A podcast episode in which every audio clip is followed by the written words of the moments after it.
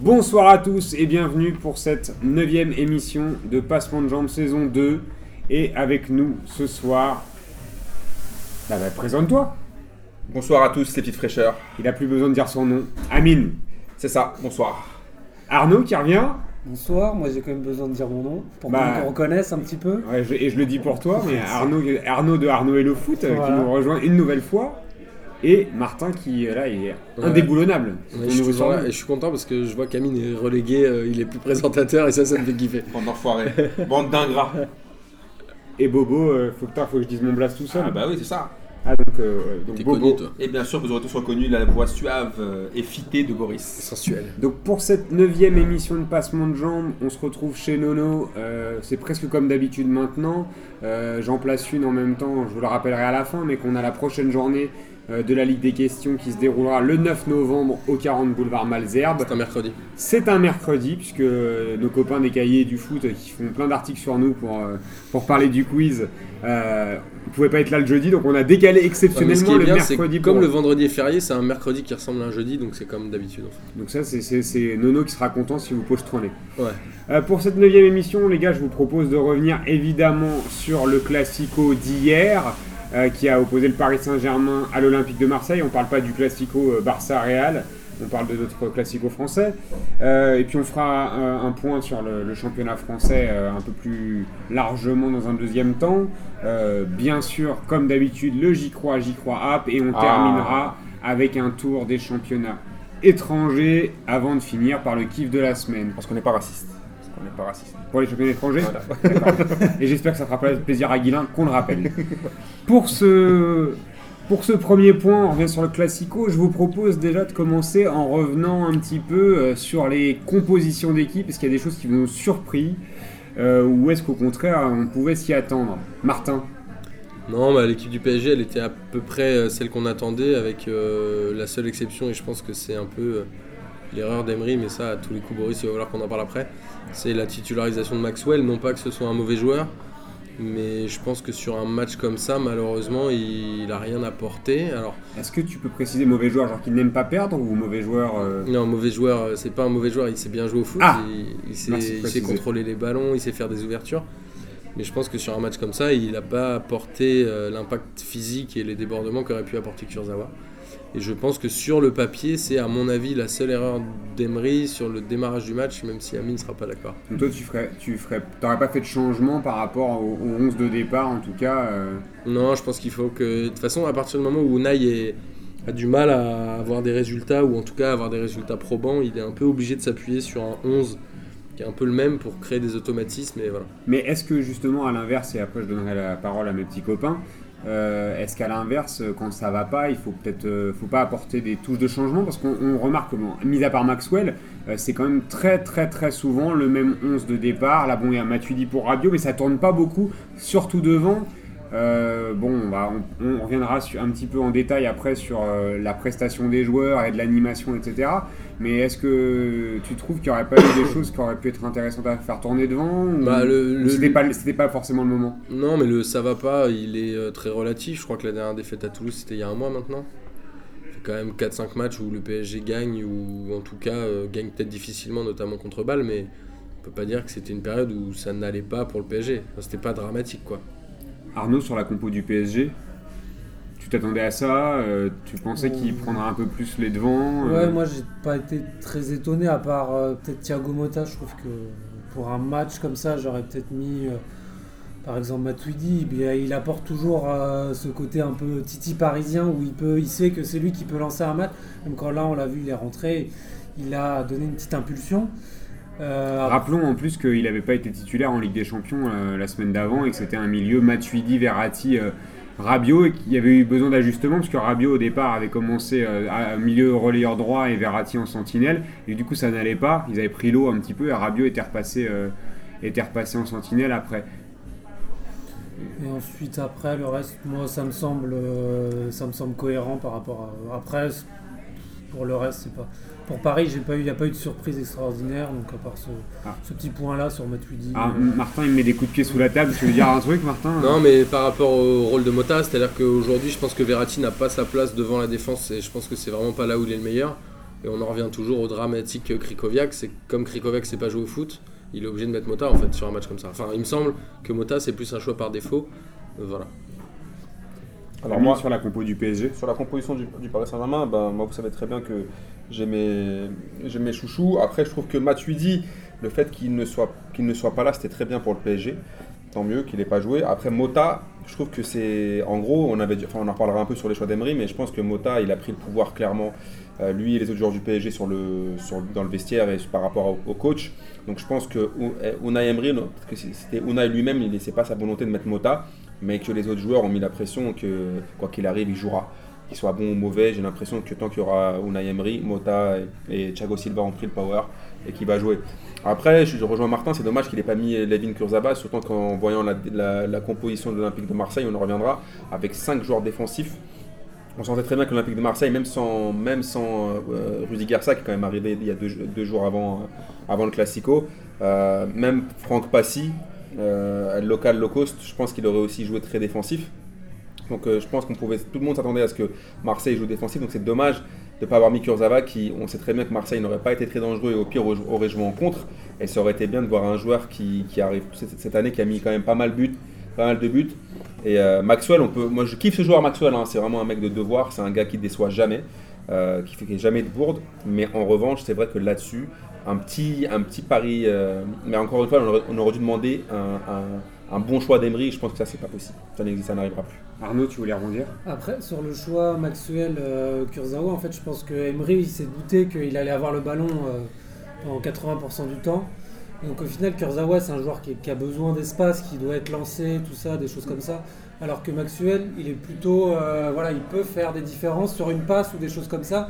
Donc je pense qu'il s'est peut-être privilégié sur ce point-là en se disant qu'il va avoir le ballon, il va pas avoir d'espace, qu'il n'y aura quasiment pas de contre à jouer pour Paris. Et il s'est dit, je vais mettre Maxwell parce que Maxwell, il sait faire un peu de jeu dans son couloir, il sait faire une passe. Et puis, euh, il- c'est un bon centreur, donc au final, il va, il va y arriver. Sur, euh, avec Maxwell, je pense qu'il s'est dit, ça va peut-être mieux marcher avec Maxwell parce qu'il peut combiner sur des petits espaces, alors que Kurzawa, il lui faut beaucoup d'espace pour se lancer, dribbler et puis après centrer, alors qu'il savait qu'il allait pas en avoir. Je pense Mm. que sur ce point-là, il a préféré Maxwell. Moi, je, Toi, vous, Maurice je vous rejoins un petit peu hein, euh, sur, le, sur le fond. hein. Euh, Mota, hein, un, on sent tr- très, très bien que c'est un choix un peu par défaut de toute façon, parce que dans l'animation, à partir du moment où il décide de, de, de poser le jeu et qu'on va pas être un truc où il prend la profondeur, c'est pour ça que le choix de Matuidi de le laisser sur le banc, c'était clairement euh, euh, dû au fait qu'il il savait aussi que ça serait compliqué de, prendre les espaces qu'il n'y en aurait pas, et que Mota, euh, faire des passes à 3 mètres et euh, accélérer le jeu quand il faut, c'est peut-être un peu mieux. Dans un schéma comme ça, le fait que Paris ait la balle, ça ne les mettait pas vraiment en danger. Il n'y avait pas besoin de courir beaucoup pour récupérer le ballon. Marseille n'a pas cherché forcément à faire le jeu après. Donc, voir Mota à cet endroit-là, moi, ça m'a. M'a pas étonné. Par contre, Kurzawa, encore une fois, moi, je, je- pense que ça aurait été peut-être intéressant de le voir jouer euh, au niveau athlétique aussi, parce que là où on a vu les Parisiens en difficulté, c'est dans les duels. Euh, genre à, la euh, je sais pas, au bout, de, au bout de 20 ou 30 minutes, Marseille avait gagné euh, 10 duels et, le, et les Parisiens 3, un truc comme ça. Et c'est là-dessus que ça se joue aussi. Quand tu as un match aussi fermé, il faut gagner les duels. Tu savais que Marseille allait beaucoup défendre, mais si tu veux en planter un, au bout d'un moment, il faut gagner les duels. Et Kurzawa est, est plus costaud quand même que Maxwell, il va plus au charbon. Et moi, ça me semblait un peu plus logique parce qu'il sait faire les passes aussi, il a une bonne qualité de centre.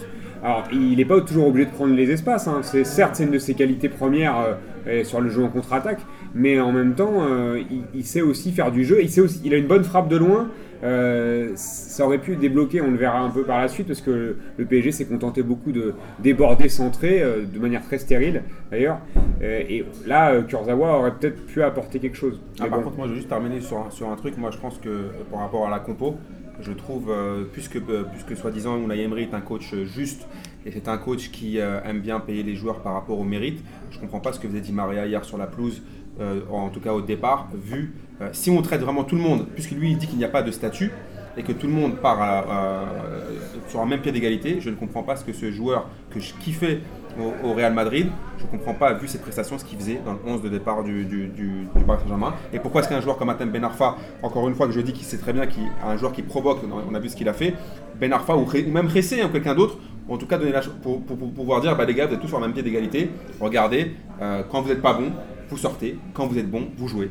Alors ça c'est une, une donnée qu'on maîtrise pas trop parce que Emery il, il se base beaucoup sur, sur ce qui se passe à l'entraînement et tant qu'il se cache derrière ça c'est vrai que c'est un peu compliqué. Mais c'est aussi, il faut aussi se baser sur ce qui se passe, sur ce qui se passe en Voilà, match et aussi. ça mais je suis d'accord avec toi mais c'est un peu ce qu'on ce qu'on disait euh, quand, euh, quand- après que Martin ait commenté la la compo du PSG, c'est euh, finalement cette ligne d'attaque elle, elle bouge pas trop et au bout d'un moment est-ce qu'il va pas falloir faire bouger les lignes? Moi je te rejoins aussi là-dessus parce que parce que c'est un peu difficile euh, finalement de, de dire aux autres euh, restez mobilisés si on leur donne pas leur chance.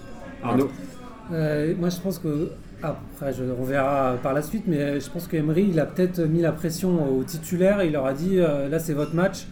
Et si vous ne faites pas vraiment des différences, à un moment, ça va tourner. Parce qu'on a vu Verratti, il est sorti, il a fait la gueule. Di Maria, il est sorti, il a fait la gueule. Et est-ce que ça va per- per- permettre à d'autres, au prochain match, euh, est-ce que Emery, va peut-être dire à un moment. euh, c'est bien beau, euh, c'est bien beau les matchs, mais si vous n'êtes pas performant en match, ça sert plus à rien. Et euh, de faire rentrer, bah voilà, peut-être que Di Maria au prochain match, il va sauter c'est Ben Arfa qui va rentrer. Moi, je le sens comme ça pour voilà ce côté euh, Ben Arfa. Di Maria. Martin, et puis après on passe à la compo de Marseille. Ouais, pour en finir sur Di Maria, j'ai du mal à comprendre la cabale qu'il y a contre ce joueur. Parce qu'aujourd'hui, je pense que on, on dit tous que c'est le joueur qui a le plus de déchets dans le jeu, mais c'est le seul qui tente des passes un peu Ah, oui. improbables. Ah, on creusera un peu, un peu, un peu plus Ah, sur, euh, sur les joueurs et leur performance sur le match. Là, c'était plus sur la compo, désolé. Mais on va y revenir plus largement et tu auras le temps de t'exprimer euh, et tu seras pas frustré du coup. J'ai pas envie de te couper maintenant. Je viens de prendre une picouse gigantesque. Non, mais je voulais pas te couper maintenant, mais on va en parler plus tout à l'heure. Donc, Je préférais euh, quand t'étais pas là, donc sur la compo de Marseille, euh, Martin, tiens, commence. Euh, bah, sur la compo de Marseille, euh, il y a les joueurs qu'il a, qui sont merdiques. Il y a cette défense à 5 qui est incompréhensible, mais ça, on, en reviendra, on y reviendra peut-être après, Boris, parce que j'ai plein de choses à dire. Euh, après, euh, qu'est-ce que je te dise, les joueurs, je les connais pas. Moi, Anguissa euh, versus Bounassar ou Machache, je connais même pas leur niveau. Et à la rigueur, cette compo-là, le seul truc que je trouve dramatique, c'est ce 5, 5 derrière. Voilà, tout ce que j'ai à dire. Bon, c'est- ça, je, sais, j'ai- je, je crois savoir que ça t'a bien déplu de voir 5 défenseurs, 3 milieux, 2 attaquants, je- et voire même 5 défenseurs, 4 milieux. J'argumenterai tout à l'heure. Puisque là, on parle que de la composition d'équipe. Donc sur la compo, il n'y a rien qui t'a étonné parce que tu connaissais pas Si, les mecs. les- non, c'est pas ça. Ah, Ce qui t'a étonné, c'est que tu connaissais pas de joueurs. Non, c'est pas Ah. ça. C'est que je, je ne me permettrai pas de juger le niveau de différence entre les milieux de terrain parce que je ne regarde pas assez le match de l'OM. Par contre, c'est ce schéma tactique que j'ai trouvé très étrange. Sur la compo de Marseille, Arnaud ou Amine qui veut commencer? Arnaud? Alors moi j'étais extrêmement surpris et euh, parce que moi j'aime énormément euh, le 3, on va dire, bon là c'était 5, mais je vois 3 défenseurs euh, centraux et avec deux, deux ailiers très excentrés. C'était vraiment 5 là. Là c'était 5, mais après je pense euh, peut-être que Rudy Garcia va tenter de ce schéma-là. Et ensuite, parce qu'il s'est adapté, il savait qu'il allait défendre de toute façon, donc euh, il s'est dit on va jouer à 5, mais peut-être que dans le futur on jouera vraiment à 3, un peu à l'époque Bielsa où on avait deux vrais ailiers et avec trois, milieux de- avec trois stoppers. Donc euh, moi j'étais surpris. Euh, ensuite, euh, bon, il y avait, euh, ouais, il avait pas trop le choix sur certains postes. hein. Bon, il a pris les joueurs qu'il avait. De toute façon, ça fait quand même plaisir de voir Rolando. C'est surtout ça euh, et- qui a fait plaisir, je pense, à tous les Marseillais. Ensuite, Plutôt, plutôt Krekik. Un peu plus bocal. ouais, que n'importe qui, de toute façon, qu'il y a. Je pense que voilà, Rolando, l'année dernière, c'était le patron. Il revient, il est en patron, de toute façon. Euh, et Il le faisait jouer pas si l'année dernière, non? Non. Quoi? Non, il, Il avait arrêté dès Il qu'il avait avait pris l'équipe. Ouais. Ouais. Et donc ensuite, bon, ça, C'était un peu tête de fer hier. hein. Et elle a Ah. pris tous les ballons de la tête. euh. bah, tous les ballons, tout- il a coupé tous les centres. euh, puis après, ensuite. Ah, euh, C'est-à-dire qu'il est, il est bon en plus dans ce genre de match où Marseille, enfin, où Marseille est amené à subir parce que c'est un joueur qui est terriblement lent. Ouais, il est Donc euh, si, euh, si t'es pas- si t'es pas sur des phases de repli défensif, bah, il, là en mode tour de contrôle ça va. hein. Tant voilà, qu'il a coupé ça. les trajectoires. euh, Tant qu'il est dans le duel, dans sa surface, je pense que c'est un très mais, bon défenseur. mais faut pas lui demander par contre de défendre en reculant. Ouais, pas possible voilà, ça. c'est ça. Après, le reste, au milieu, bah, tu avais Zambo qui est un peu triste à voir, mais bon, il n'avait pas le choix. Je pense qu'il n'a pas voulu cramer euh, Maxime Lopez. Il a préféré faire jouer Zambo. Il s'est dit, bon, je fais jouer Zambo, je vais pas faire jouer un minot euh, dans un classico, ça va peut-être le cramer. Puis après, offensivement, c'était Gomis. Gomis, il s'est débattu. À Gomis, il a joué surtout défensivement. et on l'a vu beaucoup à côté de la Sanadiara faire des têtes pour sortir les corners Ouais, ou, ça, sortir, les, le ballon. ou sortir bon, les chandelles de, Après, de Doria. Mais Et euh, après, NJ, bon, c'est NJ, quoi. Amine sur la compo, Sur la compo, sur la compo de l'OM, moi j'étais. t'attendais à autre chose ou... Non, non, j'étais très content déjà de voir Rolando, même si je n'oublie pas que l'année dernière, le Classico au Parc, on le perd à cause de lui. Il a tout foncé puisqu'il provoque un penalty euh, en fin de première mi-temps. Ouais, mais après, où- c'était. Il avait fait un très mauvais match l'année dernière. Faut pas, enfin, moi, Ouais, moi mais je suis sur le sur. Comme cette année, le penalty en fin de première mi-temps. C'est, euh, après, pour la, sur, la, sur la compo, euh, j'étais très content de voir euh, Rolando, surtout de ne plus voir Hugo Kahn. C'est surtout ça où je suis très très content, vu que ce mec nous a compté une dizaine de points euh, depuis le début de saison, et à l'extérieur surtout, donc là on était à l'extérieur, c'est très bien de ne plus l'avoir. Il nous a baisé à Angers, il nous a rodka à Rennes. Euh, Rennes c'était son jubilé, hein. il était magnifique contre Rennes, euh, où il nous a fait tout, ce- tout ce qu'il fallait pas faire. Alors après, sur la compo, bah, William Vainqueur était blessé, donc c'est quand même un peu mieux à la base que Anguissa, qui est Anguissa, pour moi je comprends pas ce qu'il faut à l'OM, mais bon, ça doit être encore des copains d'agents qui l'ont, qui l'ont placé là. Euh, pour devant, bah, il y avait la blessure de Cabella et d'Alessandrini, donc il n'avait pas trop le choix. On a dû se taper. Pareil, Sandrini, il joue pas beaucoup. Non. mais il était, ouais, mais il revenait de blessure. euh, Là, on pouvait peut-être te dire qu'avec Garcia, peut-être qu'il aurait eu sa chance s'il Mm. avait été euh, dans le groupe. Cabella était blessé, donc il est obligé de mettre Angie euh, Tovin et, euh, et Gomis. Gomis que j'ai trouvé très statique. euh, dans, dans ce match, on en reviendra par la suite sur le détail du match, mais la compo m'a pas étonné et je trouve que c'était normal de jouer en 5-3-2, surtout quand tu fais, ça fait 10 fois de suite que tu perds contre la même équipe. Martin, Ouais, genre, j'ai retenu un truc que j'ai oublié de lui dire, c'est que la Sonadiara a perdu le brassard et je trouve que c'est bien fait pour sa gueule. Ah, ouais. Il a perdu Ah, le brassard suite à j'allais, une euh, conversation avec Rudy Garcia. hein. j'allais vous poser la question hein, parce que euh, Lassana Diarra qui était présenté comme le capitaine de l'Olympique de Marseille, on avait déjà d'ailleurs ici commenté très largement ce choix qui nous étonnait hein, parce que au regard de son amour pour le club et de son investissement, ça peut interroger quand même qu'on lui file le brassard à lui et c'est pas si mal même si Gomis il est là depuis trois mois, euh, finalement qu'un mec qu'on sent intègre et concerné en tout cas, il est le brassard, moi je crois que c'était plutôt plaisant. Oui, Euh, C'est mieux d'avoir un mec concerné par le, par le projet que d'avoir un gars qui ne pense juste qu'à un seul, un seul truc, c'est quand est-ce qu'il va se tirer. Puis Gomis, il vient en sachant que c'est la merde. Voilà, Ouais. et puis surtout que la Sanadiara, bon après, Garcia est très diplomate, il a dit Oui, je préfère lui enlever le, brassard pour qu'on le laisse tranquille, pour lui enlever de la pression, pour qu'on arrête de lui parler. De... Laissons la Sana tranquille, alors qu'en fait, il avait bien dit quand il est arrivé Je parlerai avec la Sana, et une fois que j'aurai une discussion avec lui, ou il garde le brassard, ou je lui enlève. Donc c'est juste, il a dit d'une manière diplomate qu'en fait la, la Sana a dû lui dire Écoute, moi l'Olympique de Marseille, je m'en bats strictement les reins, j'ai juste envie de me barrer. Donc le gars il a dû lui dire Ok, d'accord, bah, le brassard c'est Ah. terminé. Puisqu'on on commençait à aborder un petit peu la prestation des joueurs à droite à gauche, je vous propose de passer directement au deuxième point sur ce classico-là et de voir qu'est-ce qu'on peut retenir euh, de la prestation euh, à Marseille, à Paris. Euh, On a déjà commencé un petit peu à parler de Rolando, de Di Maria. Euh, Je te propose, Martin, de parler de Di Maria, puisque tu avais envie d'en parler tout à l'heure, je t'ai un peu coupé. Donc euh, le match de Di Maria, tu parles d'une- cabale contre Di Maria, toi? Ouais, en fait, il y avait une cabale euh, Cavani au début de saison. Là, je trouve qu'il y avait la même cabale Di Maria. Aujourd'hui, c'est le seul joueur qui arrive à faire des passes un peu qu'on voit pas dans le championnat. Moi, j'ai vu hier des, des décalages, des choses pour Maxwell, des trucs comme ça qui étaient hyper intéressants. La passe qu'il fait sur Cavani euh, au moment de la faute de Rolando, je suis même pas certain qu'il y ait. Alors, ça, on en reparlera aussi, mais Hervé, t'as je suis, sifflé. je, je- je suis pas certain qu'il y ait un seul joueur du championnat qui soit capable de faire les mêmes passes. Et on peut pas reprocher à un joueur comme ça qui tente des passes improbables d'avoir du déchet. Par contre, on peut reprocher à un mec comme Lucas de pas savoir faire une passe et de pas savoir euh, faire des bons décalages.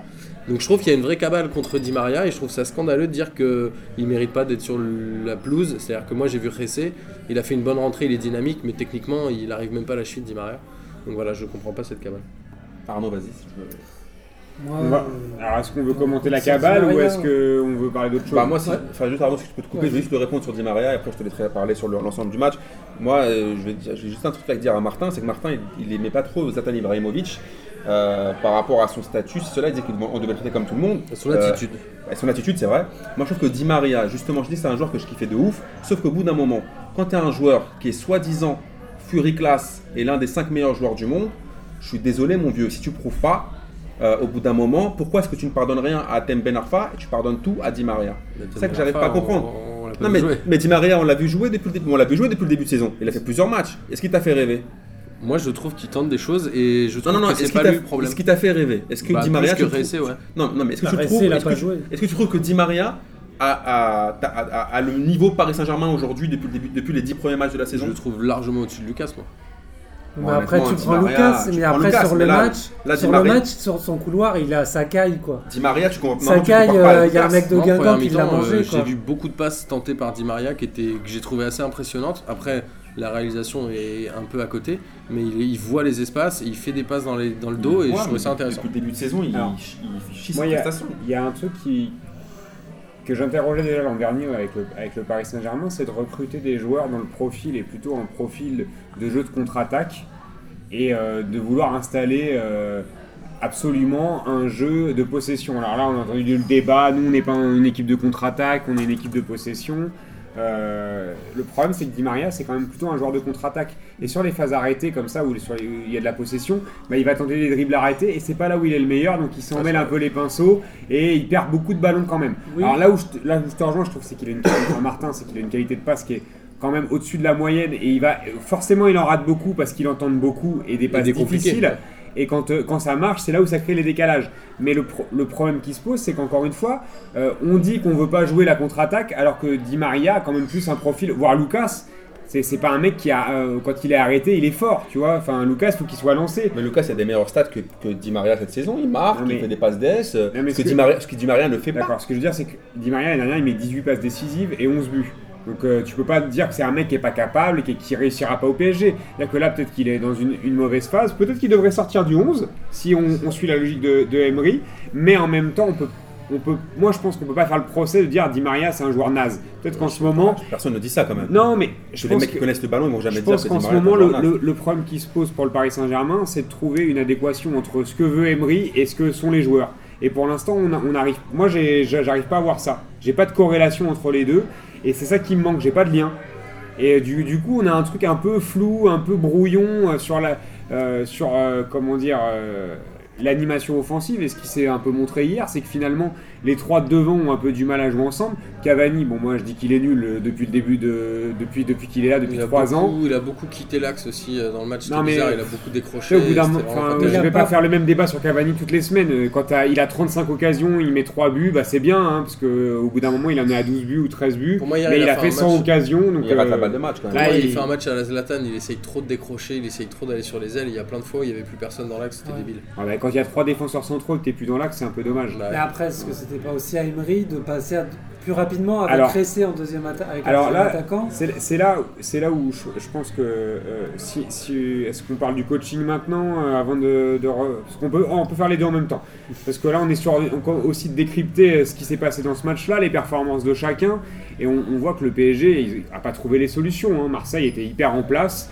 Euh, le PSG c'était un peu stéréotypé, ça avait du mal. Sur les couloirs, ils ont réussi à déborder, hein, mais tous les centres étaient interceptés. Mais après, il n'y avait pas assez de monde aussi dans la surface. Alors, moi, la question que je me posais, c'est dans un match comme ça, pourquoi, quand tu vois que tu as trois milieux, tu attends la 60e ou 60, pour faire rentrer Verratti, euh, pour faire sortir Verratti à la place de Matuidi.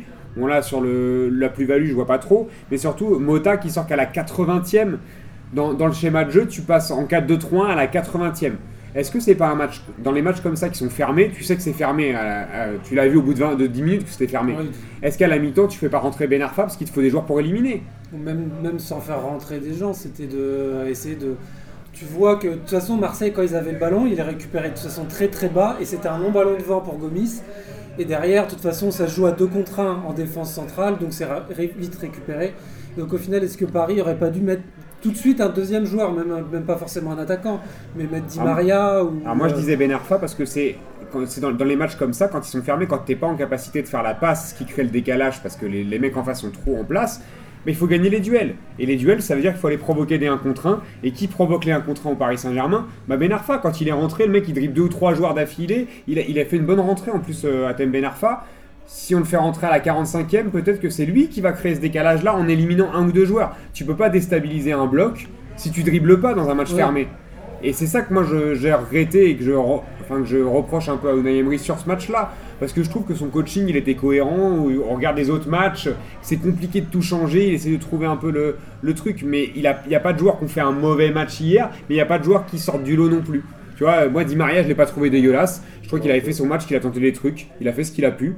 Cavani rate une occasion, mais pour moi c'est du Cavani habituel. dans ce cas-là, Di Maria, il a une occasion après dans le jeu. Mais si Di Maria fait son match, dans ce cas-là, dans ce cas-là, faut qu'on arrête de dire que c'est un joueur forêt classe alors. Mais j'ai pas dit, moi alors, je dis pas ça, je dis que là il est en, alors, ce moment, il est moyen. Moi, si je suis, moi si je suis, si je suis supporter du PSG ou tout simplement amoureux du foot, on peut pas se contenter d'une prestation de Di Maria comme il l'a fait hier. Soyons sérieux. Ce gars-là, donc ce gars-là, donc si par exemple CR7 fait un match comme ça, ou Neymar ou Suarez, on va leur dire ouais ils ont fait, ouais ils ont- on peut pas leur dire quand même qu'ils ont fait un mauvais match. Il a fait un match de merde. Faut être c'est sérieux. Est-ce qu'il a mis, euh, est-ce qu'il a permis à son équipe d'être dangereux? Est-ce qu'il a mis un but? Est-ce qu'il a mis une passe décisive? Alors, il, a permis, il a permis à son équipe d'être dangereux sur la situation où il, il trouve, Non, mais là- il trouve Cavani dans la profondeur. Si Cavani joue moins la faute, Ok, d'accord. Donc s'il fait, joue, s'il joue le ballon, ça peut être une passe D. ok, donc en fait, on juge un joueur sur une occasion dans un match où il n'y a Ouais, même pas c'est eu, ça. il y a même Mais pas tu eu sais but, il n'y qu'on- a même pas eu péno. Tu sais qu'on a, eu, on a déjà eu ce débat-là sur euh, euh, Di Maria serait plus décisif si Cavani mettait les buts. Oui, je suis d'accord. au bout d'un moment, des passes décisives, c'est quand le mec ok, derrière il met des Je suis buts. d'accord avec toi, mais si par exemple. après, sur le fond jeu, mais il n'y a pas eu de, si il y a par- pas eu de truc de fou, quoi, c'est ça. C'est genre il y a peut-être une ou deux genre sur la passe et sur son tir qui est pas cadré, mais après sur le f- sur le fond du match, si tu analyses tout son match, tout- toutes ces balles, genre logiquement c'est un joueur euh, marseillais. Nous, nous on aurait été supporters marseillais, c'est un joueur dont on a peur. Mais là, là j'ai pas eu peur. Il Genre a quand mis- Maria il a le ballon, Il a mis une frappe, il a tiré une fois au but. est pas et, cadrée. et il a mis comme. Est-ce que par exemple, tu as vu que tu vois les autres matchs, on pouvait dire ouais, c'est vrai Cavani est avant danger et tout, mais là, franchement, sur ces. Est-ce qu'il a mis plusieurs passes que Cavani est avant danger ou un autre attaquant? Rien Ouais, Moi, si je suis supporter parisien, je veux pas un mec qui est soi-disant une star mondiale et je me contentais de dire il a fait un bon match parce qu'à un moment, il a fait une passe qui aurait pu provoquer Mais un penalty. il a est-ce qu'on joué pour- tranquille. Mais est-ce qu'on pour pourrait moi- pas dire que Verratti sur un match comme ça, il est, pas, il est quand même passé à côté de son match Oui aussi aussi. Bah, moi, Mais pour moi, toute l'équipe du PSG a a- trouvé est passée à côté de son match. Il n'y en avait pas. Après, Avec Ver- une défense qui joue à 5 mètres du but, c'est plus compliqué aussi pour des joueurs comme Di Maria et Verratti de lancer Il les joue dans le dos. ouais. Bah, Après, c'est aussi non, logiquement quand as des quand tu dois être Paris Saint-Germain, tu veux gagner les des champions. C'est pas parce que tu as une équipe hein, genre qui est 13e du championnat qui joue à 5 derrière que tu es bloqué. À un moment, tu dois savoir trouver Non. les solutions. Après, avec- ça peut arriver hein, de faire Oui. 0-0 contre une équipe qui joue à 10 Non, derrière. mais bon là c'est le classico. bah, Là c'était le non, regarde. classico. Ouais, mais il y a des fois ça marche pas. attendez, prenons, vois, prenons un ils, ils tirent 17 fois, ils ont 4 que 3, tu vois, Ouais, c'est un peu dommage aussi un, prenons un exemple d'une équipe que tout le monde encense, qui a fait deux finales de Coupe d'Europe sur les trois dernières années, qui est l'Atlético de Madrid. Celui qui me dit qu'il prend du plaisir en regardant le match d'Atlético Madrid, qui passe pas leur temps à défendre, et que c'est pas seulement le, c'est justement le rôle de Griezmann, qui franchement est, est franchement remarquable. Si vous regardez les matchs, il faut regarder les matchs de Liga toutes les semaines, hein. pas regarder juste euh, les résumés euh, un peu de temps en temps. L'Atlético Madrid, quand tu les vois jouer, euh, celui qui me dit qu'il kiffe, il m'explique pourquoi. D'ailleurs, pour c'était dégueulasse. hein. après- il ouais. Après, voilà, on peut, je trouve, on- euh, l'Atlético, c'est aussi, genre, ils jouent en équipe, c'est une façon de jouer un peu, euh, voilà. Non mais parce que, non, mais que tout, le monde a, tout le monde a fustigé hier et à juste titre, moi je peux comprendre qu'on fustige le, le, le, le nom- le nommage des Marseillais que, en tant qu'amoureux du football. Je pense qu'il faut, se dif- il faut, se passer dans, dans- faut se placer dans deux curseurs différents. Si tu un amoureux du foot et qu'en fait t'as pas un favori dans- là-dessus, ok, tu peux être déçu sur le fait que l'OM n'ait pas joué. Mais si tu te places en tant qu'entraîneur ou en tant que supporter, bah, tu peux trouver ça logique que ton coach... euh, Du coup, ça me permet euh, d'enchaîner un petit peu sur le troisième thème de ce classico. Euh, ce qui a fait débat quand même euh, entre hier et aujourd'hui, en tout cas entre nous, c'était sur la, théorie de jouer la gagne. Est-ce qu'on doit toujours jouer la gagne au foot? Est-ce que c'est finalement c'est pas Enfin, il y avait, un peu pour nous, il y avait, il y avait deux, deux positionnements qui se, qui se sont un peu dégagés à passement de jambes là.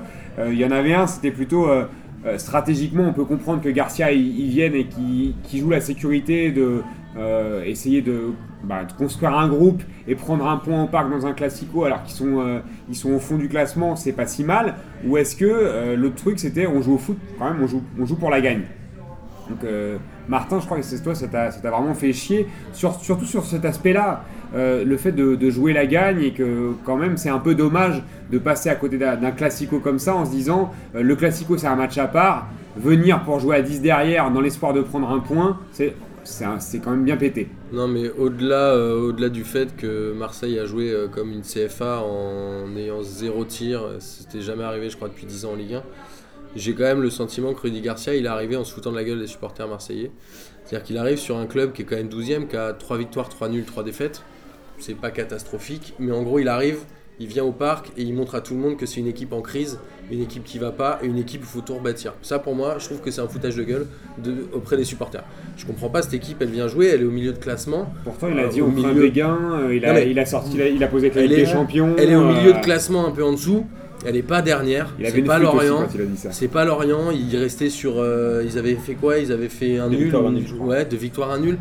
Pour moi, j'ai l'impression qu'ils. Enfin, je serais supporter marseillais. J'aurais l'impression qu'ils me crachent un peu dessus. Je comprends pas. Mon équipe, elle joue. Elle a deux victoires, un nul. À quel moment tu Moi, j'ai vu une équipe en crise. J'ai vu le PSG qui allait descendre à l'époque où ils se battaient euh, en fond de classement. J'ai vu une équipe en crise au Parc des Princes et je comprends pas le délire en fait. Avec, avec juste. Il euh, a Arnaud- écrasé tout ce qu'a fait Passy. Il a mis tout à la poubelle. Ça va, Alors, tant mieux. ça n'existe pas. Arnaud, je te donne mieux. la parole derrière, mais Moi, je trouve Ah, qu'il s'est foutu de la gueule des supporters marseillais avec- et du football français. avec une déclaration moi, qui m'a fait un peu Gomis celle de Gomis à la fin adoré, du moi. match, où il dit euh, on, a montré, des on, a, supporters. on a montré qu'on était solidaire, euh, qu'on était euh, capable de serrer les coudes, Il s'est etc. excusé auprès des téléspectateurs. aussi. Ouais, et de s'ex- et de s'excuser pour le match un peu, pour Il la qualité du match temps, un peu dégueu, tu vois. Il dit aussi qu'il ne pouvait pas faire autrement. Moi, Ah, je mais trouve que Garcia, il s'est foutu de la gueule des Marseillais, des supporters marseillais. Bah, sur, euh, sur, le, c'est le- le- sur la question de départ, jouer la gagne, euh, jouer le- les 1 point, euh, le, Alors, le 1 point. je faut jouer au foot déjà. point. Avant de jouer la gagne, il faut jouer au foot peut-être. Alors pour commencer, pour, je pense que tous les supporters marseillais, euh, et je pense que 100% on est tous d'accord, le club il est en crise depuis bien longtemps. Euh, Passy c'est dégueulasse. On peut pas, genre tous les matchs, les, même les matchs qu'on gagne, c'est genre, euh, c'est euh, c'est un exploit. C'est pas juste on a gagné parce qu'on maîtrise, c'est juste un exploit tous les matchs, même les deux victoires euh, qu'il y a eu avant, c'est genre euh, tu sais des fois même pas comment on gagne. Pelé il nous sauve alors que le mec il a 38. 38 piges et que le mec il nous sort des quand même des il nous sort pour l'instant moi je trouve qu'il sort une belle saison pour un mec de Qui a été longtemps, longtemps blessé. voilà ouais. c'est ça qui a Il été longtemps ligaments Qui avait plus joué au foot depuis un petit moment. ouais. et donc bah après de toute façon Rudy Garcia il est arrivé ça faisait deux heures à peu près qu'il était là donc en gros euh, il a vu l'équipe il a vu l'équipe de bras cassés qu'il y a Euh, bon contre le PSG il s'est dit bon on va bétonner euh, on verra bien Euh, C'est le genre, c'est le genre quand même le genre de match. Hein, euh, sur un malentendu, tu gagnes un 0 Ouais, hein. c'est ça après je pense même qu'il pas a essayé. c'est c'est un match Mais de coupe. attends, tu C'est un pêches match un, tu coupe pêches pour un corner, Bah ou oui. tu, tu joues une contre-attaque, mais c'est pas qu'ils ont pas essayé. C'est le moment de après, galvaniser les ils ont- joueurs. Ils ont pas eu les moyens. Après, il y sur a- ce il y a- match-là. Mais il y a- si- il y a ils auraient- Imagine, il y a une contre-attaque, ils vont au bout. il y a des demi-occasions Ouais, où il y a un centre de je sais plus qui qui est là pour Gomis Ma- qui a qui, qui Voilà. intercepté par Thiago Silva. Voilà, et Thiago qui Silva qui gagne un contre 1 contre, euh, Voilà. contre Thauvin. et euh, tu peux te dire que derrière t'imagines que derrière Tovin il frappe sur la première il y a but ou que Thiago Silva il est un peu court et que c'est Gomis qui la prend derrière que l'OM il marque Euh, C'est un bon hold-up. Voilà, c'est un hold-up. Et Rudy Garcia, il a dit euh, on a joué à l'italienne, euh, voilà, point barre, il a pas honte. Il, a, il s'est pas caché derrière, il a dit voilà, euh, on a joué avec ce qu'on a pu. De toute façon, c'est dur, c'est dur de prendre des points à pareil, de toute façon, et vu l'équipe qu'on a, vu euh, comment ça joue et tout, comme ça joue pas, on va bétonner de toute façon. Il pas, je pense qu'il va faire jouer vainqueur derrière après, il aura peut-être son vrai milieu de terrain avec vainqueur Diarra. Donc c'est dit de toute façon, là il y a Zambo. Euh, Zambo, on va pas espérer des miracles, donc on va bétonner, on va essayer de faire notre maximum en défense pour pas s'en prendre un. Et bah, c'est ce qui est arrivé. Je pense qu'il a pas espéré plus. Il s'est dit on va jouer en groupe et euh, point barre, on va, être solide. Amine Alors moi, en tant que supporter marseillais, je vais répondre à Martin. Je pense déjà que ceux qui se, ceux foutaient de notre gueule, c'est pas Rudy Garcia. C'est ce qu'il faut pas oublier, c'est que l'Olympique de Marseille, sur les 10 dernières rencontres, les 10 dernières rencontres face au Paris Saint-Germain, c'est 10 défaites. 10 défaites. Moi, au bout d'un moment, si on écoute l'émission de l'année dernière sur On revient après le Classico, j'en avais un peu marre, même super marre. À la fin des Classicos, c'était toujours pareil. Oh, les Marseillais, ils ont été bien vaillants. Oh, ils ont bien rivalisé avec le PSG. Oh, ils ont bien. Ah, mais ils ont perdu. Et à la fin, les joueurs du Paris Saint-Germain, ils, faisaient, euh, ils dansaient euh, la Macarena euh, au parc au vélodrome. Ils, se foutaient de notre gueule. Et puis, ils nous tapaient sur l'épaule en nous disant Ah, les gars, franchement, bon coach, hein. bon, bon entraînement aujourd'hui. On a fait un bon entraînement, un bon décrassage grâce à vous. On a gagné 2-1 en claquette, tranquille. Merci à vous. Donc là, on a bien pris les 3 points. Allez, les gars, hein, vous revenez dans 6 mois, on refait la même. Donc là, au bout d'un moment, ça faisait, je crois, depuis 2011 qu'on n'a plus battu le Paris Saint-Germain. Ça fait depuis 2013 qu'on n'a pas pris un point contre eux. Euh, je suis désolé. Euh, si nous, on n'est pas là. L'Olympique de Marseille, ils pas là hier pour faire plaisir au Paris Saint-Germain, pour, euh, pour, euh, pour, pour cambrer et pour la laisser prendre les 3 points comme d'habitude. Là, Garça, il se dit quoi? Si je joue, Bielsa a joué, même cet abruti de Mitchell a joué, elle local locaux, j'en parle même pas parce que c'est même pas un coach. Tous, ils ont tous joué, ils ont tous perdu. Au bout d'un moment, il vient et il a, eu qu'une journée pour entraîner l'équipe. Il se dit quoi? Bah, Vu qu'il a beaucoup il a- en plus beaucoup de blessés, je dis voilà, là, doucement, tranquille. On va jouer sur des trucs simples. On va essayer de ramener le nul et on va pas se la raconter. Moi, c'est bien beau les Mitchell et les Bielsa qui jouaient en 3-5-2 au Parc des Princes pour prendre des 3-0. Euh, moi, je me souviens des matchs où on prenait 3-0, 2-1 comme des imbéciles à la fin. Euh, je pense que tous les supporters marseillais, en tant que amoureux du foot, ont été déçus de voir une équipe de Marseille qui n'a rien proposé. Mais crois-moi que pour une fois, ils étaient très contents de ne pas revenir avec une, encore une fois une défaite euh, au Parc des Princes. Euh, Moi, je, donnerai mon avis, puis je, propose qu'on conclue euh, sur, le, sur Classico. Euh, bon, bah, je, dois dire que je rejoins assez euh, les copains marseillais sur ce point-là. Euh, alors, c'est pas pour. euh, Si t'aimes pas Martin, tu peux le c'est dire. pas. Parce que tu l'aimes pas, c'est tout. Non, mais c'est en fait, je me dis qu'il y a un moment donné où euh, si on regarde un petit peu euh, le- l'effectif de Marseille, c'est le moins bon depuis 2011. Tu vois, si on parle de, aussi de- du, nombre, du nombre de défaites, du nombre de points pris, etc., c'est quand même la moins bonne équipe dont, euh, dont l'Olympique de Marseille a pu disposer depuis euh, peut-être 5 ans. Euh, et finalement, ils prennent un point. Donc, si on est un peu pragmatique, tu arrives, tu es entraîneur, tu joues ton premier classico, euh, c'est ton premier match, tu prends une valise, mec, c'est chaud. Ouais. Donc il y, a- il y a aussi à sécuriser ça, c'est que ça veut dire que ta crédibilité, si jamais tu prends une valise en disant ouais mais j'ai joué, tout le monde va te dire ouais, bah t'aurais pas dû jouer, t'aurais dû, euh, il aurait mieux valu prendre un point. Ouais, Et Après je, je suis d'accord avec toi Martin sur le fond, sur le fait que bien sûr qu'on préfère voir un vrai match de foot où ça joue et à la fin on sait qu'on va gagner dans ce cas-là parce qu'on est une meilleure équipe. Là je parle du PSG, on sait qu'on Ouais. aurait gagné. Mais si on est pragmatique, moi je suis à la place de Garcia, je pense que je fais la même chose. À savoir que j'essaie de bétonner. Je suis pas là pour. euh, pour euh, je suis pas Cyrano je, pour perdre avec panache. Pas les couilles au bout d'un moment. On est là pour prendre un point. Euh, on n'est pas là pour, faire descendre par les médias parce que finalement il se serait fait descendu. Il avait pas tout à. Il avait pas rien à perdre en fait. Y a- il y a- on avait aussi ce débat là. Tu sais, c'est le premier match, euh, rien à perdre. Si on perd, c'est contre le PSG, c'est pas grave. Bah non, parce que finalement, c'est le PSG. Symboliquement, ça aurait été, je pense, un gros caillou dans sa chaussure de commencer avec ça.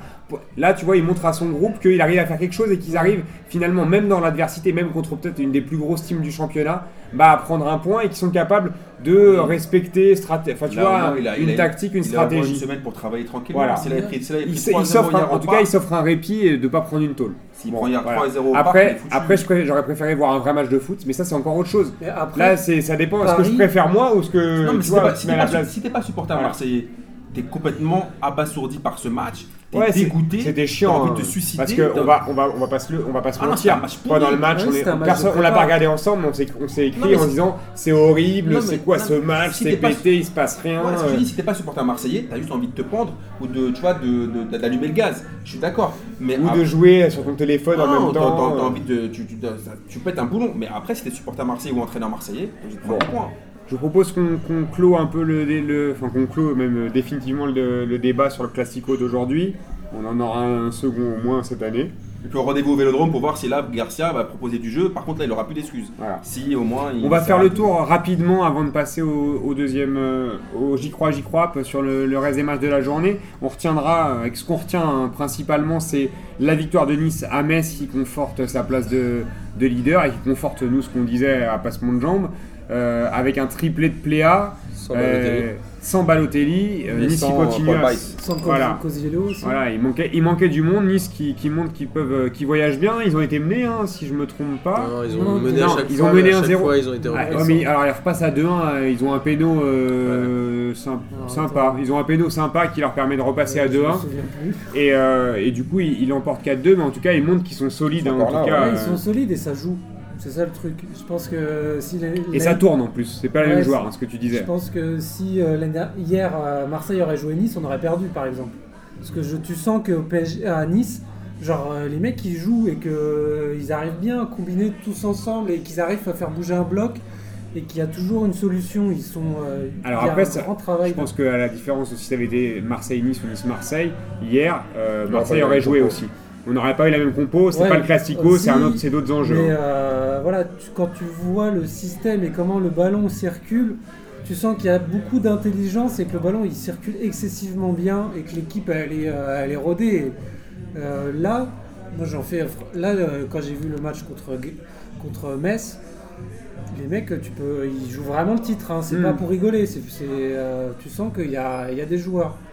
Après, à Nice, t'enlèves euh, Seri et Cyprien, euh, à mon avis, c'est plus compliqué. Et on parle de Balotelli, on parle de Dante, de Paul Weiss. Mais il y a Belanda, En fait- tu rajoutes aussi. Ouais, des- mais les vrais tauliers, enfin Jean-Michel Seri, c'est un putain de taulier lui. hein. Et Cyprien aussi, hein. vraiment, ils sont très très forts. Après, est-ce qu'on verra, on verra encore C'est toujours la question qu'on se pose. Est-ce qu'ils peuvent tenir sur la durée? Est-ce qu'ils peuvent faire une Montpellier? Ouais, ouais. Euh, eux, eux- eux, ils jouaient à la Coupe d'Europe. à la- euh, tu vois, à la Ouais. différence de Montpellier à l'époque, ils jouaient pas de Coupe d'Europe. Sauf qu'ils ont deux défaites, une victoire. euh, S'ils gagnent pas le prochain match, elle est à Le la prochain match, poubelle. ils peuvent, déjà, ils peuvent déjà se faire euh, sortir. Mais après, moi, c'est vrai que je rejoins Arnaud. Hier, il y avait un très bon Belanda. Il a fait un- vraiment un très bon match. Je croyais pas trop en ce joueur quand il est revenu en Ligue 1. Mais comme quoi, c'est l'effet Belanda. il, il a porté Montpellier, hein, tu vois. Non, il- franchement, il je trouve qu'il avait des, vraiment des, des- des courses très intéressantes. Intéressantes Il des, joue des mouvements. il la garde, il la donne. Il- en fait, il les rassure beaucoup. J'ai l'impression que quand, franchement, il, peut- il peut, quand ils sont en panique, il lui passe le ballon, il porte bien la balle. Et, Bah, C'est lui euh, qui provoque le pénalty d'ailleurs. ouais, Ah je, oui, c'est vrai, c'est ça. et je trouve que franchement, il leur a fait du bien. Et, franchement, c'est c'est limite, mais il va le chercher. Après, c'est- c'est l'autre qui est. un- C'est le, c'est le défenseur aussi qui est, un, qui, est pas, qui est un peu bête, quoi.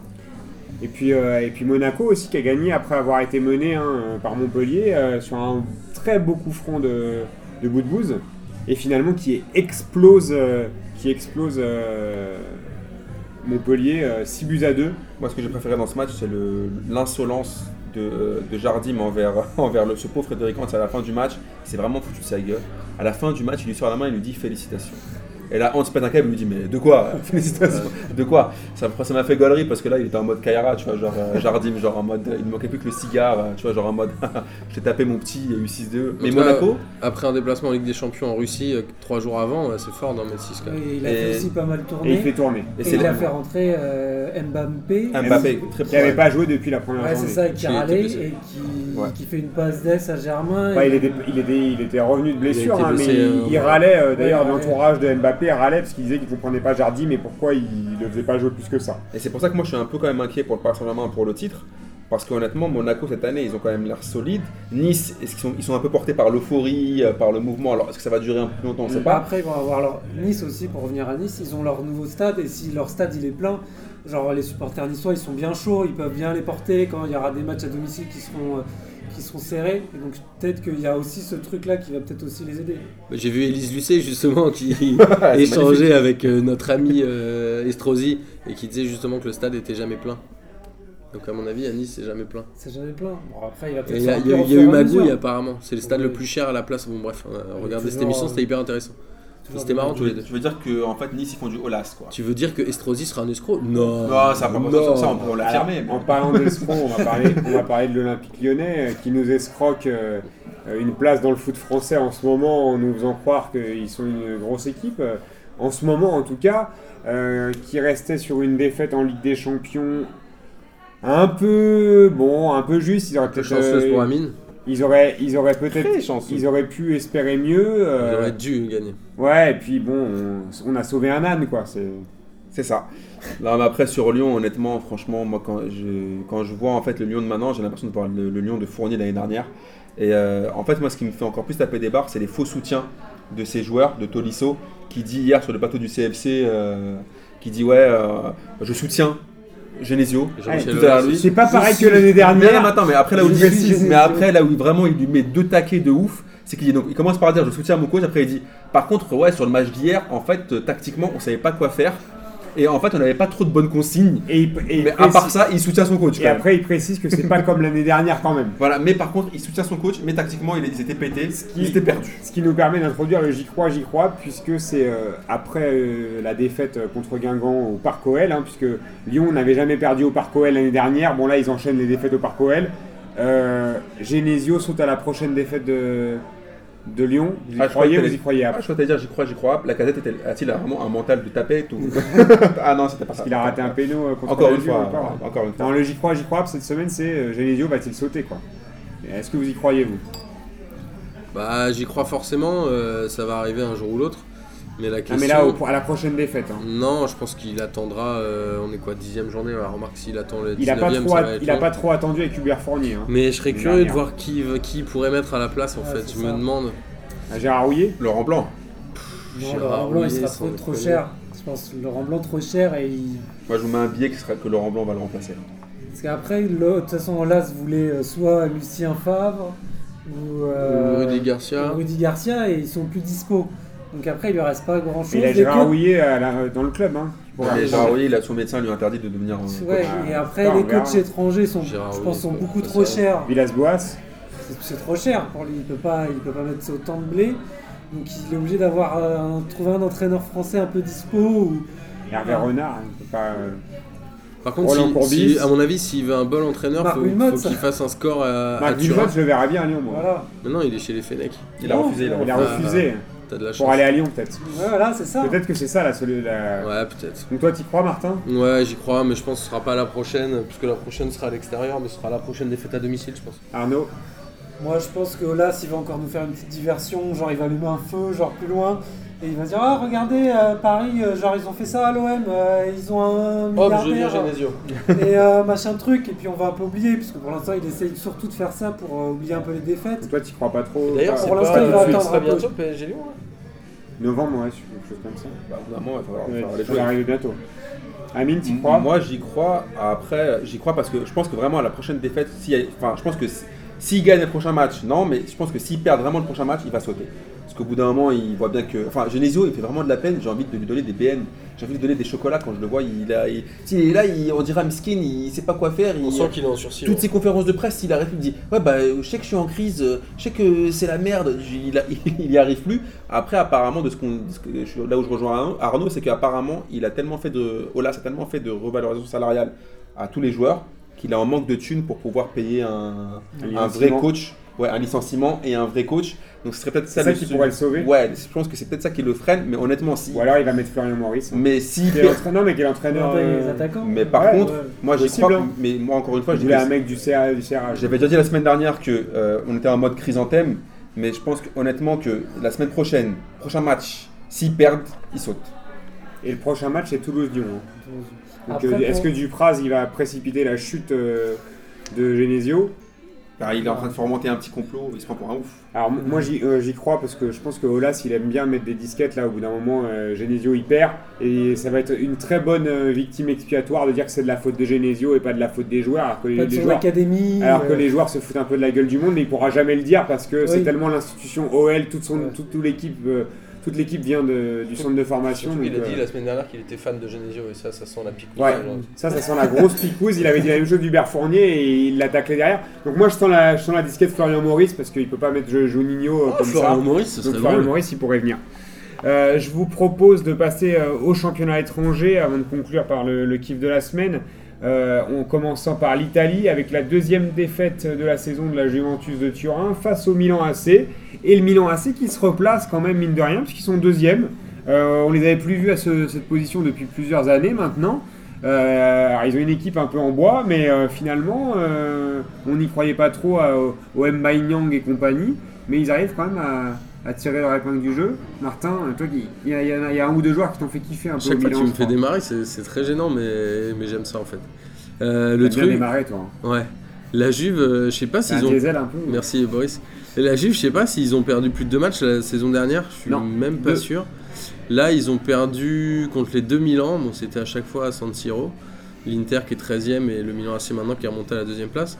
Mais je trouve ça plutôt bien. De toute façon, la Juve était un peu en fin de cycle, mine de rien, avec euh, Pirlo qui était déjà parti, Vidal qui était parti, maintenant Pogba. C'est-à-dire que tous leurs milieux Ça de fait terrain. 3-4 euh, ans quand même qu'ils sont en galère. hein. Ouais, enfin en championnat ils se baladent quand même, mais. Le Milan? Ah non, pardon, je parlais de la Juve. moi. Ah, pardon. Tu parlais du Milan parce que Pierrot était parti du Milan. Et il y a Vidal, Vidal années aussi, mais non, mais Vidal il est parti de la Juve. Et la Juve elle est en phase de reconstruction, elle a la chance que le championnat italien reste faible quand même et qu'elle soit encore devant. Mais Ils n'avaient pas les moyens de, recruter. C'est vrai que financièrement. Ah, ils ont euh, recruté Higuain, euh, je sais plus combien. Non, non, je parle des autres, des autres Ah. équipes. Oui, les autres équipes. Il y a beaucoup de mécompréhension quand on parle de l'Italie. hein. Personne ne Oui, se comprend là, je suis très gêné.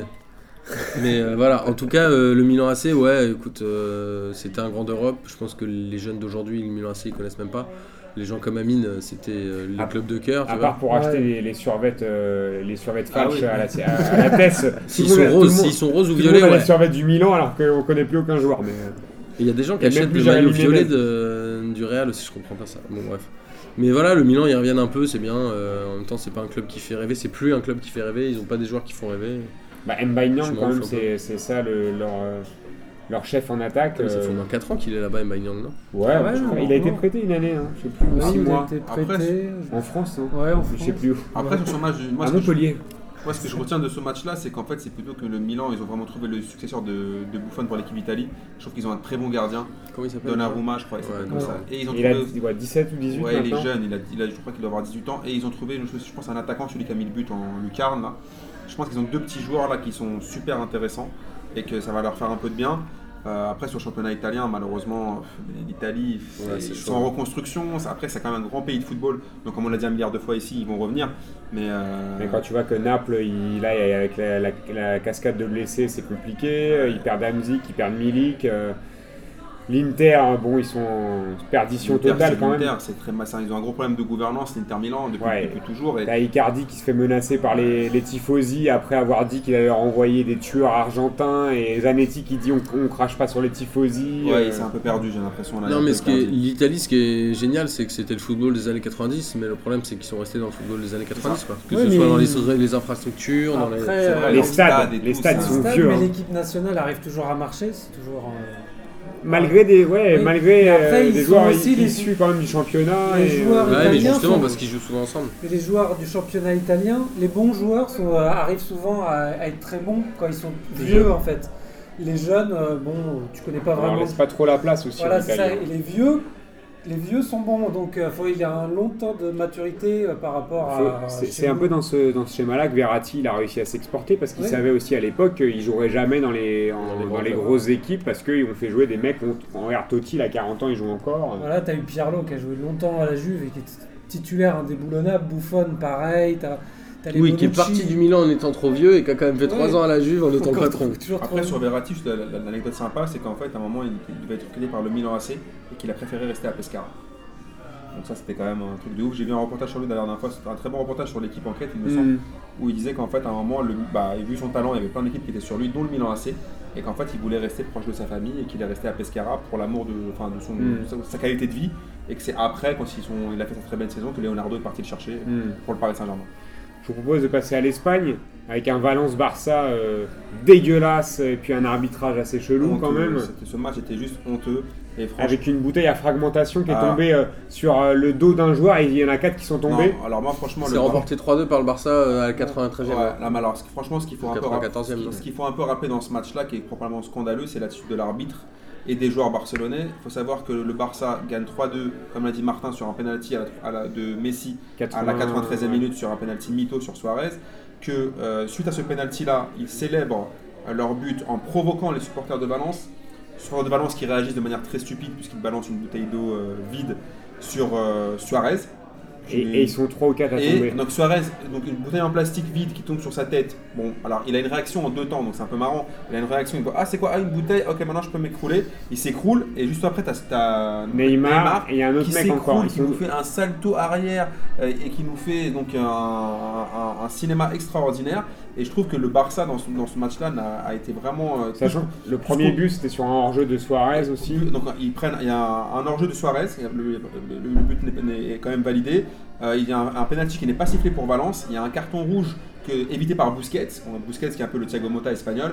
Euh, c'est, enfin, Alors, je- par contre, on, on pourra quand même déplorer la blessure, euh, Ah oui, grave non, blessure ouais, d'Iniesta, avec un gros tacle le- dégueulasse. Ouais, ça, euh, par contre, c'est le Valence aussi. hein. C'était le gros point noir, c'est que nous, les amoureux du football, quand un mec comme, comme Iniesta qui peut, ah, moi j'ai j'ai qui, peut rater, hein. qui peut rater le classico, c'est un peu chiant. Enfin, Bah, moi je pense que à l'âge qu'il a, rupture du ménisque et de- du ligament externe compliqué. droit, je sais même pas s'il reviendra, euh, parce qu'on dit trois mois, mais en vrai, est-ce qu'il pourra reprendre son, il Ah, moi, son niveau? Moi, Moi j'y crois pas. si ça avait été les Messi- piqûres, les piqûres espagnoles. on si les ça avait été Messi, il serait revenu dans 10 jours. Ouais, mais Mais- là, il- l'âge d'Iniesta, c'est pas le même que celui de Messi, tu vois. Moi j'ai un peu peur quand même pour, euh, pour qu'on voit plus Bah, Iniesta. on espère quand même le, le- le retrouver parce que Ouais, c'est un sais sacré pas. joueur.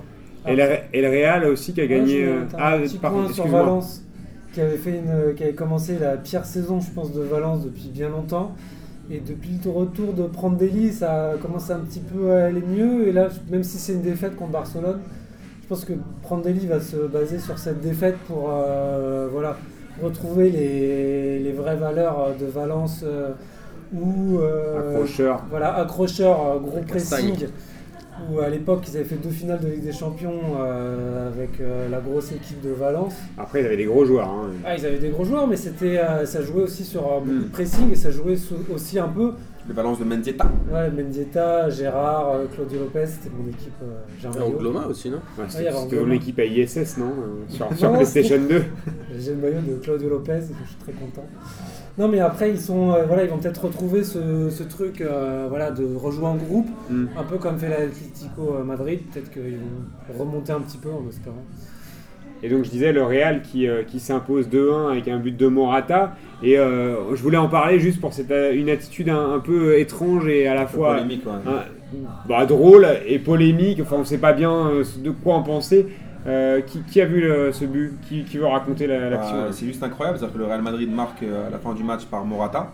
D'abord, le, le Real Madrid un ouvert, franc, avait euh, ouvert un le score par Benzema. un je tiens juste à le rappeler. Au début de match, ouais. Benzema qui avait ouvert le score et qui n'est pas dans la liste des 30 pour le Ballon d'Or. Enfin, voilà, parenthèse refermée. Un coup franc de Bale repoussé par le gardien Et Benzema- sur Morata. Sur Morata. Sur Morata, et Morata égal- et- et- enfin, donne la victoire au Real. Et là, on- Cristiano Ronaldo a un geste très bizarre, on ne comprend pas. Il Il regarde y a un l'arbitre, partout à ce moment-là. il regarde l'arbitre, il lève le bras en, ayant l'air de lui demander un- de, de siffler hors jeu. Alors, je pense que ça va être la, grosse polémique en Espagne toute cette semaine, mais euh, CR7 va, va répondre. Mais il a, enfin, moi, je vois pas en fait ce qu'il veut dire quand il lève la main. J'aime beaucoup CR7, mais là, par contre, j'ai pas trop compris euh, où, où il voulait en venir. Et euh, ça m'avait rappelé un peu le match, un match dans, dans la semaine, il me semble, ou la semaine dernière, je sais plus, où en fait il, avait, il y avait deux joueurs du Real qui ont marqué. Et euh, comme il n'était pas sur le but, il a un peu pesté. Il a un peu fait, il a le peu un peu levé le bras, genre en mode ça me saoule un peu, euh, genre c'est pas lui qui a marqué. Et je crois que ça lui arrive, je crois que c'est très rare hier dans un match du Real où il n'a marqué aucun but. Où, euh, je crois que c'était aussi la dernière fois en Ligue des Champions, il me semble, contre, contre Varsovie, où euh, ça lui plaisait pas parce que, à mon avis, sa guéguerre avec Messi, il pétait un cap parce que Messi a brillé coup sur coup en, en championnat et en Ligue des Champions. Donc j'ai pas trop compris en fait la semaine de CR7. Alors peut-être que il, a, il est vénère avec sa meuf ou son mec, on sait pas. Était, ouais, j'ai- peut-être il était excessivement fair play, tu vois, pour Ballon d'Or, il s'est dit, putain, je vais lever le bras pour dire il y a hors-jeu, tu vois, c'est un geste de Mais surtout, classe. mais surtout qu'il n'y a pas hors-jeu. Surtout qu'il surtout n'y a même pas hors-jeu. Bon, et on va conclure ce tour des championnats étrangers par l'Angleterre avec, euh, avec- ça se resserre dans le classement, Martin, puisque City, Arsenal et Liverpool euh, partagent la tête avec 20 points. Alors, je suis pas trop euh, au fait du goal average, mais euh, on voit aussi que Chelsea et Tottenham sont juste derrière avec 19 points. Euh, c'est un championnat qui est excessivement euh, rapproché, les équipes se tiennent. Est-ce que ça donne pas un peu plus euh, d'intérêt pour ce championnat qui, on va le, redire à passement de jambes, nous passionne pas trop, en tout cas au niveau du jeu. C'est pas un truc qui nous fait bander le championnat d'Ang- d'Angleterre, mais pour une fois, c'est bien que ça se tienne ou finalement ça veut dire juste que les équipes sont pas, sont pas transcendantes et ont du mal à décoller. Bah, je pense que ça se tient aussi parce qu'il y a pas mal de nouveaux entraîneurs. Il y a Conte, euh, Guardiola. Klopp qui est arrivé qu'il y a 6 mois. City qui était parti très Wenger, fort avec qui est là 10 que depuis victoires, 20 en, ans. 10 victoires en 10 matchs. hein. Wenger, il est là que depuis 20 ans. tu vois, c'est des petits jeunes qui démarrent. Et après, on avait déjà dit dans cette émission que l'Angleterre euh, serait un fossoyeur d'entraîneur. Et je suis content parce que c'est Mourinho qui est en train de prendre euh, le chemin de la civière. Et ça, ça me fait plaisir parce Ah, que il je le s'enterre- il déteste. s'enterre et puis là il, il a, il a reproché à, à Antonio Conte euh, euh, de se la raconter euh, et de ne pas avoir été fair play, qu'il avait trop fêté la victoire parce que Chelsea a, explosé United 4-0 avec Conte qui avait Non, mais il a le seum parce que- N'Golo Kante hein, qui a été énorme et puis Pogba euh, qui, est complète- qui, était, qui a été complètement transparent. Et. Mourinho n'a aucune raison de rater le championnat parce qu'il le connaît par cœur, ce championnat anglais. Non, puis surtout, c'est le Donc je pense qu'il est dépassé, mais on en parlait déjà avant. Mais après, c'est le On en parle depuis un an et demi, non C'est l'hôpital qui se fait de la charité en disant que Mourinho dit à. enfin, Qui se la pète trop. Voilà, ouais. voilà, voilà, re- reproche à quelqu'un d'être trop arrogant. Enfin, Puis à Conte en plus, c'est pas le mec qui est Voilà, connu pour, voilà. sa- pour flamber Non, de puis, ouf. je veux, euh. puis je veux dire, Conte, il a quand même le droit de, de kiffer, avoir gagné 4-0 Bah, contre United dans un, dans et un c'est C'est d'ailleurs ce que Conte lui a répondu en disant euh, Moi j'ai fait que fêter, on gagne 4-0, on fait la Non, fête, non, c'est normal. lui non, mais quand il commence comme ça, Mourinho, c'est qu'il commence à perdre C'est pied vrai. en fait. Ouais, c'est vrai. ça.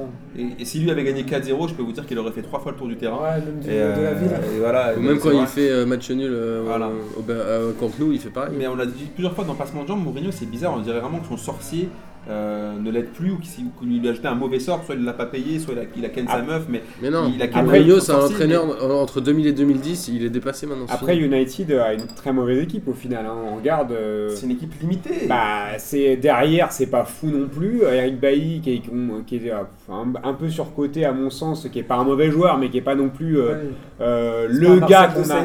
C'est pas, ouais, c'est clairement pas le nouveau de Saï. Euh, Smalling, s'il était bon, le- on le saurait depuis longtemps. quand tu vois Liverpool, ils ont pas une équipe vachement meilleure non plus. hein. Ouais, mais ça Non, mais en même temps, plus, des en des même joueurs temps- qui jouent au foot. Et puis là, ils ont changé, ils ont changé les joueurs depuis, ils ont changé les joueurs à, plusieurs reprises. Tu vois, ils ont, ils ont acheté deux pailles hyper chères l'an dernier qui finalement se, se cassent la gueule. Là, cette année, c'est Pogba. Ils mettent beaucoup d'argent sur des joueurs. Qui, finalement, ça leur met beaucoup de pression et souvent, les joueurs, euh, Ouais, mais comme- les joueurs font rien. Là, c'était deux pailles l'année dernière. Là, on voit que Pogba, c'est un peu le même truc. Ouais, mais après, moi, c'est un peu mon obsession, un peu tout le temps dans le football, mais moi, j'ai toujours un problème, j'ai toujours dit ici, surtout quand on parlait de Marseille, moi, je dis toujours que on a, quand il y a un problème de gouvernance, quand il n'y a pas de bon directeur sportif, de bon président, et ben après la baraque elle tient plus. Ça fait 3-4 ans que Manchester United ils recrutent tout et n'importe qui.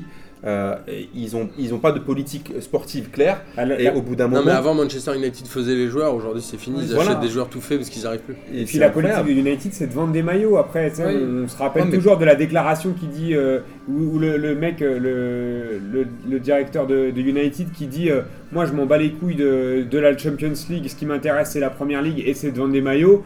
Fais Bon, bah ok, mec, Bah, on a compris quoi. Ouais, mais si pour Pogba, des- il a déjà rentabilisé. C'est Ouais, le premier vendeur de maillots en ça, Europe. et mais pour vendre Zlatan, des- il est pas loin non plus. Et. Zlatan, il est dans le top 5 sur Après, pour vendre des maillots, il faut aussi avoir des joueurs. À part, ils ont, là, donc, ils ont pris Zlatan et, et, euh, et Pogba. C'était le, le coup Pogba. Mais honnêtement, après leurs autres joueurs, c'est comme, on l'a, Mais- comme non, tu l'as l'an- cité tout à l'heure, c'est des peintres. Ouais, mais l'an Enfin, dernier, Depay, il était dans les top 5 des maillots Oui, c'est vendus. Martial aussi. Et c'est des mecs qui confirment pas. hein. Martial, il a pas été euh, extraordinaire. euh, Genre, il, Après- fait pas, il flambe pas. il est même plus titulaire.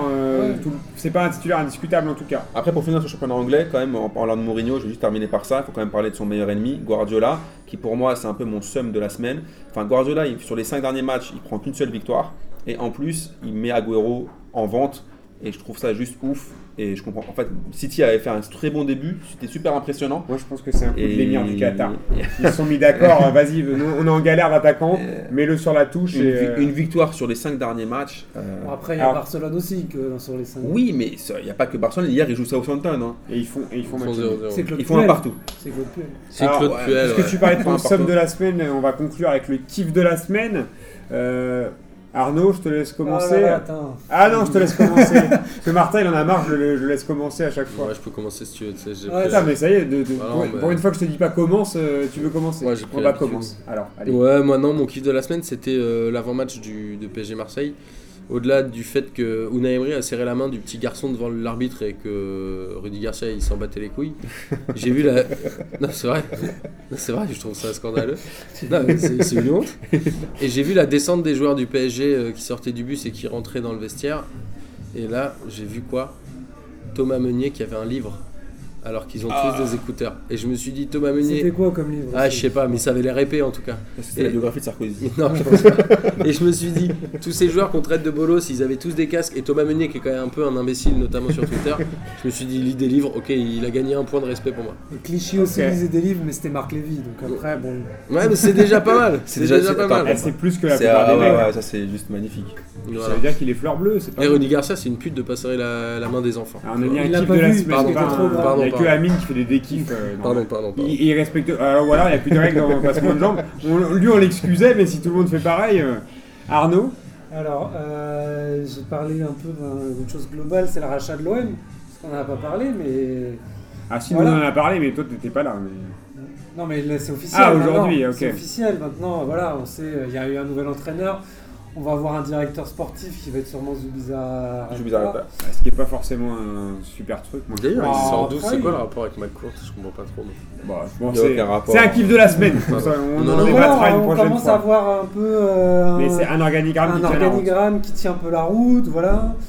On va peut-être, euh, voilà, on a annoncé, on va dire une enveloppe, euh, on verra bien comment ça va se passer, mais voilà, on va se dire, euh, l'OM se pose un petit peu, va souffler un petit peu, on va avoir un, entraîneur. Je pense que la semaine prochaine, on aura un directeur sportif, on a un président euh, délégué euh, héros qui dit des choses qui sont plutôt cohérentes euh, dans la fonction de dans comment va fonctionner l'OM. Il louche un peu. Donc Après, il faudra faire le, le ménage, mais sur euh, l'entourage du club, et c'est toujours le même, Voilà, c'est ça. même difficulté. Est-ce qu'ils seront en capacité Bon, Mais bon, le discours a l'air cohérent et ça part que ça va C'est plutôt pas mal pour le foot français Voilà. en tout cas. Pour Alors, l'OM. Alors juste, je vais juste revenir vite fait sur le, sur le kiff de, de- de- Quel- d'Arnaud. Juste, juste que là c'est un peu euh, un scénario à, l'Holly- à- à la manière Hollywood. J'espère que ça va pas finir en téléfilm allemand pété où euh, on, va, on va tous déchanter et finalement ce sera moisi. Ouais, ou Donc, tu sais, ou, euh, euh, les blockbusters façon Green Lantern. Te Voilà. rappelles pas voilà. Donc On moi, t'annonce un gros budget et puis. euh, voilà. Après moi mon kiff de la semaine ça aurait pu être Dar- Daredevil aussi. Mon kiff de la semaine, ça aurait pu être le départ de Franck Passy, qui m'a quand même bien fait kiffer. Euh, mais c'est quand même le, le- je vais pas, je, Non, je- bah, attends, je vais- je pas. je vais pas être original. C'est un peu le, le, retour en forme des DZ là, Ah. cette, cette semaine avec un but de malade de Brahimi qui a marqué un Ouais. but de ouf. Et, euh, il fait tout tout seul, il dribble euh, un ou deux joueurs là. Je sais plus contre qui, mais j'ai juste vu l'image au moins 28 fois euh, sur, tous les, mes- sur tous mes potes du bled qui, ont tous mis leur, le but sur leur mur Facebook. Donc je l'ai vu au moins 30 fois le, le- le but, de, le but de Brahimi. Il y a aussi le doublé de Bentaleb qui a mis deux frappes de malade. Et euh, pour terminer avec le café crème de Marez qui m'a fait kiffer. Et euh, ça me fait quand même bien plaisir de voir quand même aussi un Algérien dans les 30 pour le ballon d'or. Voilà. Alors, C'est alors vrai, il y a Riyad Mahrez. c'est bien parce que tu vois, Amine, il me permet d'introduire pour une fois mon kiff de la semaine, parce qu'en parlant de virgule, je vais parler d'une autre virgule. Moi, ça a été mon kiff de la semaine. Je pense, je pense que ça va être mon kiff de l'année. C'est après avoir vu les, les spots de pub de Florian Thauvin où il fait des virgules, il fait danser un mec, ou dans la pub, le mec euh, à qui il a mis un dribble, il finit Ah C'est le petit rôle. C'est terminé par un petit pont. Voilà, et c'est tyrolien, le mec qui finit comme dans le juste prix au fond d'un trou, le, le gars qui l'a dribblé. Et franchement, la virgule de Tovin, je pense que les jours où je serais déprimé, je la regarderais. Oui, finalement, il veut faire une virgule sur Marquinhos. Et en fait, il rate le, il fait le flip et il rate le flap et il tombe par terre et il s'étale comme une merde. blesser, hein. Il peut, il peut se- Et il aurait pu se subi, euh, tuer et moi je- j'en rigole encore. Je pense que je vais la regarder en partant. euh, tu vois, dès que, dès que j'ai un coup de blues, dès que je vois des gens, euh, tu sais, un truc, un, un accident d'avion, hop, je regarde cette vidéo là, ça, ça passe. Et j'ai vu que Merci, Mandanda avait tweeté pour le match en soutenant l'Olympique de Marseille. Il a dit et à mon frère Florian Thauvin. Je savais pas qu'ils étaient potes. Ils sont de la même famille. Ah d'accord. C'est- voilà. Les jumeaux du bout du monde, tu te rappelles, il y en avait un chinois et un blanc. Il est Pareil. pas chinois Florian Thauvin. Non, mais c'est dans les jumeaux du bout du monde. Mandanda, tu dis Non. n'importe quoi Mais Boris. il est un peu chinois quand même. Bon, euh, on va en rester là pour aujourd'hui. On vous donne rendez-vous, bah, bien sûr, la semaine prochaine. Déjà on pour- remercie Nono de nous avoir accueillis. pour la prochaine émission. Euh, on remercie Nono de nous avoir accueillis puisque j'ai pas le choix. Martin il m'a mis le couteau sous la gorge. pour C'est le Nono dire qui me le met maintenant. moi. Euh, Merci aussi Arnaud d'être venu. on remercie Arnaud d'être venu. Mais si, vous voulez faire les remerciements à ma place, euh, voilà. Euh, Je remercie Amine d'être là aussi parce qu'il est vraiment sympa. Je remercie, Ouais, je remercie Martin de ne pas avoir pris trop le seum alors que personne n'était d'accord avec lui. Même s'il il a pas trop montré, mais on a vu qu'il avait Gervais. hein, il- on le connaît maintenant. Euh, il avait plus Gervais hier soir, là ça va mieux. Euh, et surtout, on vous donne rendez-vous. euh, bon, on le redira la semaine prochaine, mais on vous donne rendez-vous le 9 novembre, hein, euh, mercredi 9 novembre, euh, pour le, la prochaine journée de la Ligue des questions, présentée par Lucas Lepers comme d'habitude. Et chez Nono aussi comme d'habitude au 40 boulevard Malzerbe et on se donne rendez-vous la semaine prochaine pour la prochaine émission de Passement de Genre. Ciao les fraîcheurs. Salut